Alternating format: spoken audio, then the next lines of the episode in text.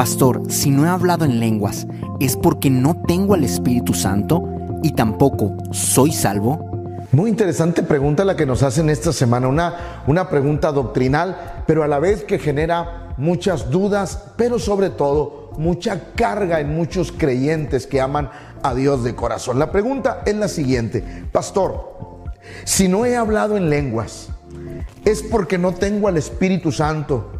Y tampoco soy salvo.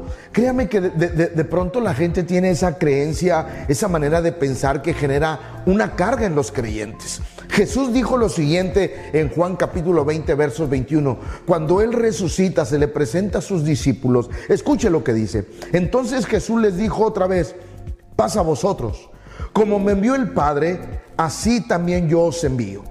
Y, y habiendo dicho esto, sopló y les dijo, recibid el Espíritu Santo. En ese párrafo la Biblia no enseña que los discípulos hablaron en lenguas, solamente dice que lo recibieron. Es decir, Jesús estaba por ascender al cielo. En ese momento los discípulos para continuar la obra necesitaban la ayuda de Dios. ¿Y cómo se manifestó la ayuda de Dios? A través del Espíritu Santo. Por eso es importante, Jesús dijo esto en Juan 14, 18, no os dejaré huérfanos. En otras palabras, cuando el, el Señor Jesús sopló sobre los discípulos, les dio el Espíritu Santo en sus vidas.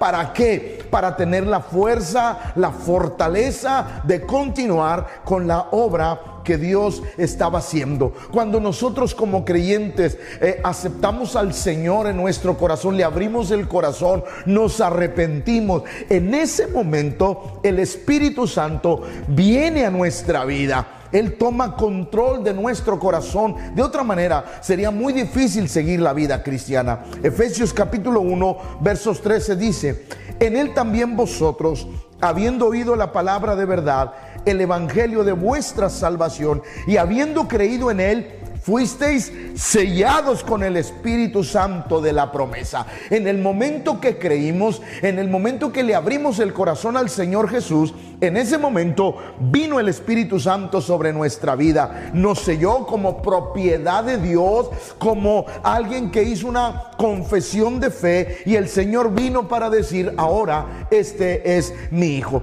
Por eso es tan importante saber que si no hemos hablado en lenguas, no quiere decir que no tenemos al Espíritu Santo y no quiere decir que no somos salvos. Romanos capítulo 8, verso 9 dice, mas vosotros no vivís según la carne, sino según el Espíritu, si es que el Espíritu de Dios mora en vosotros. Y si alguno no tiene el Espíritu de Cristo, no es de él. Por eso vuelvo a reiterar, si usted como creyente no ha hablado en lenguas, pero usted sigue a Jesús, ama a Jesús, tiene a Jesús en el corazón, el Espíritu Santo está con usted. Usted es un creyente lleno del Espíritu Santo y por consiguiente, obviamente, usted tiene la salvación. ¿Por qué no es necesario el hablar en lenguas para decir que soy salvo y que tengo al Espíritu Santo? Cuando creímos, fuimos sellados con el Espíritu Santo de la promesa en nuestra vida. Porque si Él no viniera a nosotros, ¿cómo podríamos vivir la vida cristiana si no es por la fuerza del Espíritu Santo en nuestro corazón? Dios los bendiga a todos.